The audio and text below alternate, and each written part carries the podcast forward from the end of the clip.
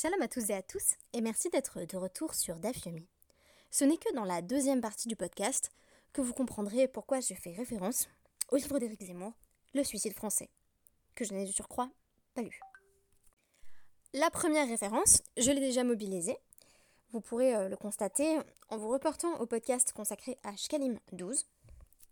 Mais j'ai décidé d'y refaire allusion, couplé à une autre référence, puisqu'il est question, dans notre première partie du DAF, de ce qu'un père serait prêt à sacrifier pour sa fille. Le présupposé, de nouveau, est surprenant, puisque la Guémara se voit en quelque sorte euh, contrainte de se mêler de psychologie.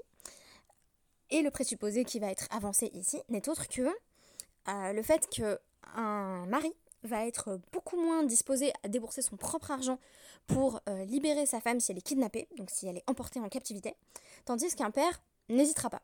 Du moins, ça fait l'objet d'une marloquette euh, entre les Chachamim et euh, Rabbi Yossé, le fils de Rabbi Yehuda. Rappelons en exergue que le modèle de société que nous sommes en train de décrire, à travers ce passage du DAF 46 du traité euh, relève d'un système patriarcal. Il n'y a pas lieu d'en douter. En fait, ma théorie personnelle sur ces textes de la Gemara, c'est que les sages ont pensé la possibilité, euh, à l'échelle même de ce système, et donc de façon interne, d'aboutir vers autre chose que le patriarcat. Mais il n'y a pas lieu de contester que ces textes soient formulés dans un contexte qui est patriarcal. En gros, ce que je veux dire, c'est que euh, pour moi, les Chachamim nous donnent les outils pour déconstruire le patriarcat, mais ils restent tout de même au sein du patriarcat au moment où ils écrivent. C'est nous qui, dans notre société, face au constat de euh, la nécessité de renverser le patriarcat. C'est nous qui devons chercher euh, les clés et les outils dans nos textes pour le faire tout en restant fidèles à la tradition. Alors comment ça se traduit ce modèle de société euh, patriarcale, notamment à travers le fait que, à moins d'être veuve ou divorcée, une jeune fille ou une jeune femme est soit placée sous la tutelle de son père, soit placée sous la tutelle de son mari. Donc, à travers le DAF 46, et euh, dans la continuité, le, DAF 47, euh, j'aurai l'occasion de vous en reparler demain, euh, on va poser certaines des obligations donc du père et du mari envers sa fille, mais aussi et surtout les prérogatives, notamment dans la première partie du DAF 46, que le père a vis-à-vis de sa fille. Il convient ici de noter que les droits du père font écho à des devoirs. L'une des distinctions notables entre le père et l'époux, c'est que si la propriété de la jeune fille ou de la jeune femme rapporte, donc des pérotes, des intérêts, le père n'y a pas accès tant que sa fille est en vie, il ne pourra percevoir les intérêts que si elle meurt, puisque en effet si la fille meurt, le père est héritier de sa fille, tandis que le mari, lui, y a accès, et on va essayer de comprendre pourquoi à travers un bref passage du DAF 46. Donc, Eno Ochel, Perot, Beraya, le père ne peut pas consommer les intérêts tant qu'elle est en vie. Tanoura Banane, euh, il y a une braïta euh, qui nous enseigne précisément cela.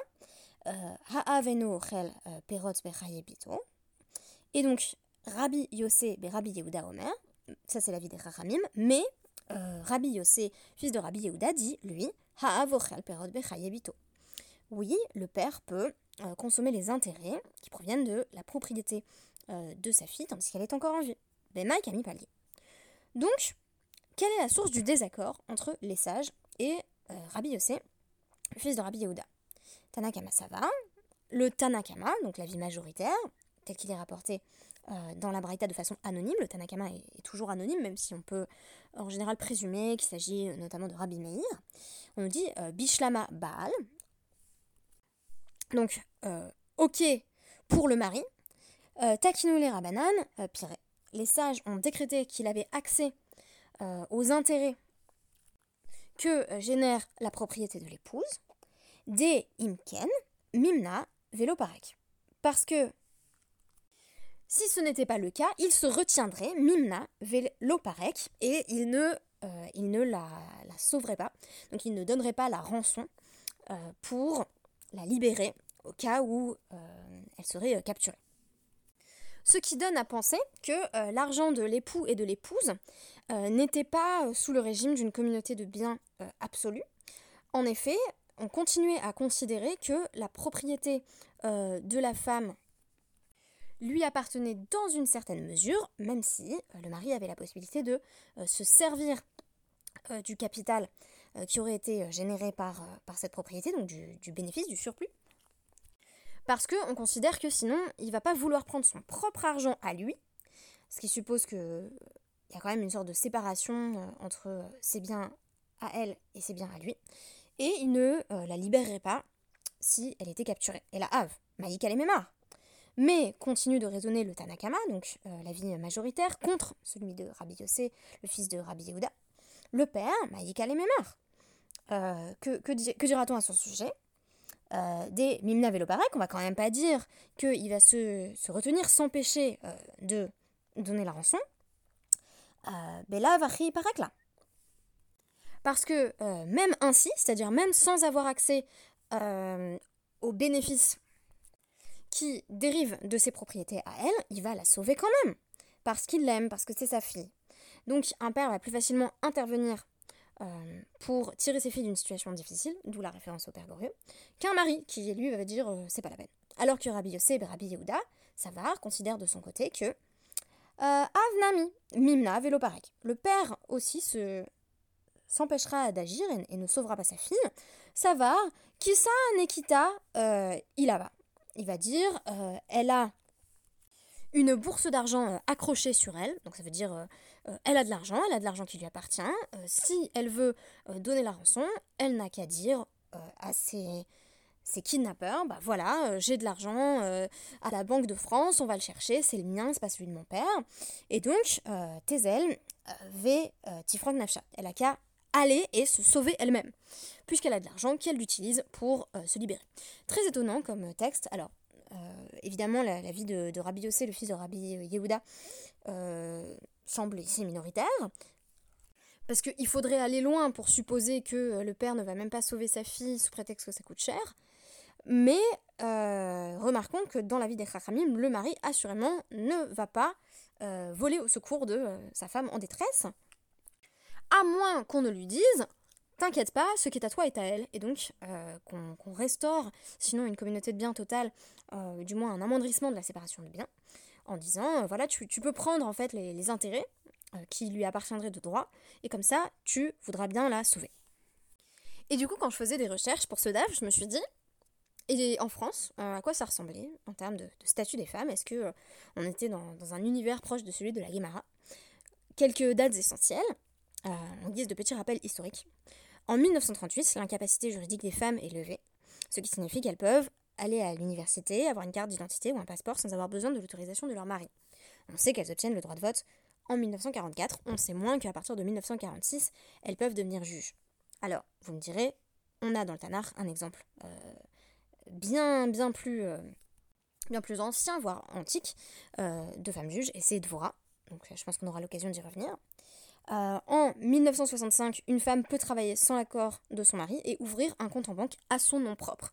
Or, il semble que dans la Guémara, il y avait tout de même la possibilité euh, pour une femme d'avoir une partie de son patrimoine qui lui appartenait en propre et qui allait lui être restituée au moment, euh, au moment du, divorce.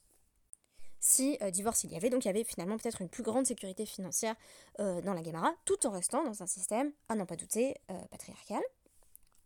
Puisqu'il est question de l'argent des femmes, petite précision, c'est en 1967 que les femmes peuvent entrer à la bourse de Paris et spéculer.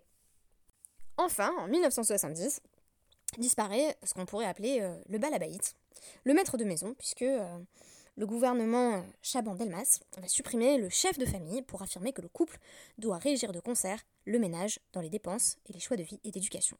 Je me réfère ici à un article de Libération que vous retrouverez facilement en ligne. Dans Le suicide français, Éric Zemmour écrit que la disparition de la notion de chef de famille, c'est, je cite, la mort de la famille occidentale, et il ajoute que l'homme a besoin de dominer pour se rassurer sexuellement, et les femmes d'admirer pour se donner son honte. Cette dernière déclaration est, bien entendu, absurde.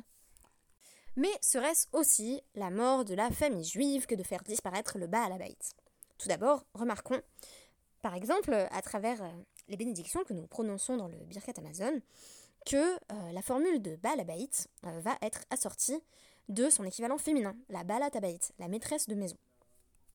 C'est d'autant plus nécessaire que, dans la plupart des cas, ce sont véritablement les femmes qui euh, sont reines et maîtresses de leur foyer, puisqu'elles gèrent entièrement ce qui est lié à cet espace qui leur revient. Nota bene, je parle ici de la plupart des familles juives et ne suis pas en train d'ériger cela en modèle. La Gemara va préciser par la suite les droits et les devoirs du mari vis-à-vis de sa femme. On précise en effet qu'à chaque fois que l'on donne accès au mari à une partie euh, des revenus de sa femme, on lui donne une responsabilité supplémentaire.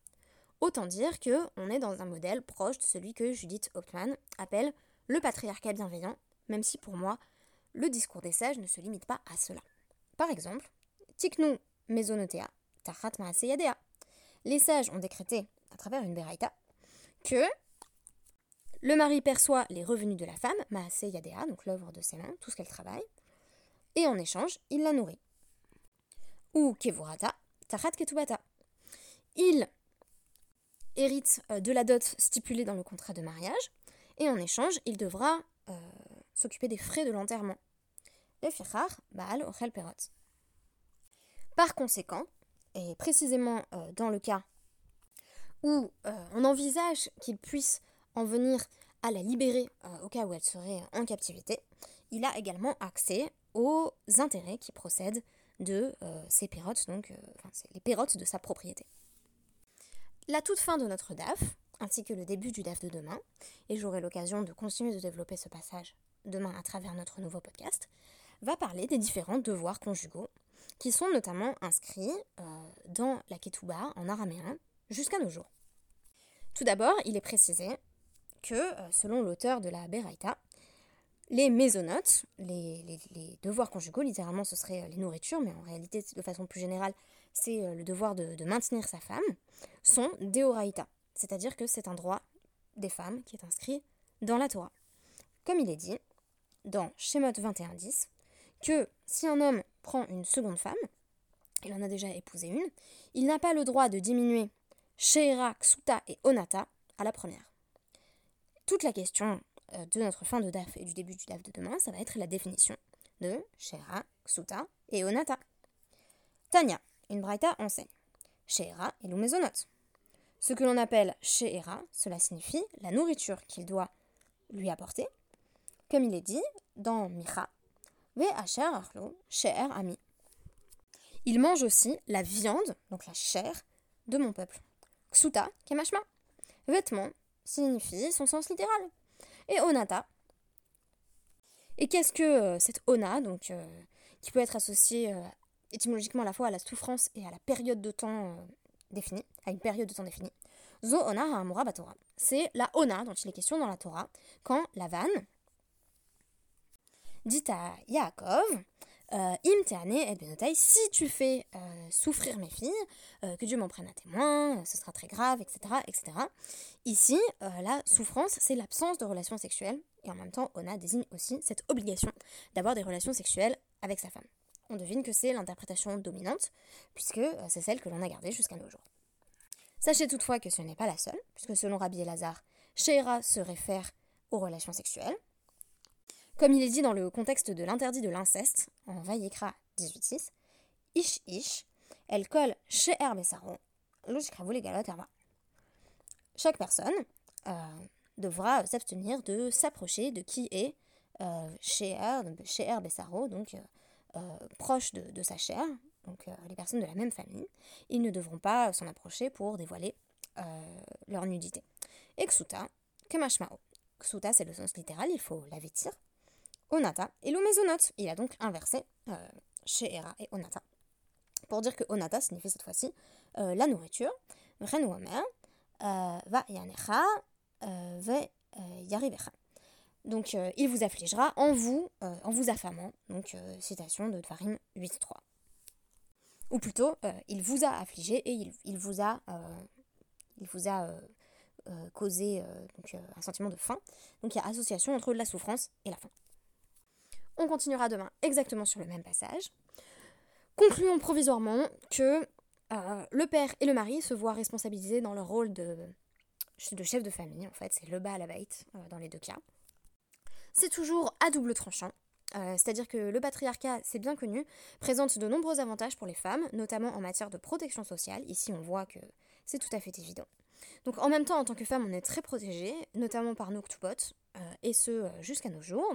Et en même temps, euh, nos obligations à nous sont fort peu définies, même si dans la suite de Ketubot, on aura des indications, des devoirs notamment domestiques, que les femmes sont censées accomplir pour leur mari. Une autre question qu'on pourra se poser, c'est celle de la déviation possible par rapport à cette norme. Est-ce qu'une femme peut se décréter indépendante vis-à-vis de son mari et renoncer à ses droits de euh, Ksuta, Sheera et Onata? Je vous donnerai par avance euh, une réponse provisoire. Hein. Après, il faudra encore le vérifier dans le texte. La réponse est oui, une femme peut être, peut être renoncer euh, au, euh, que son mari a envers elle. Et elle peut aussi décider de conquérir son indépendance financière.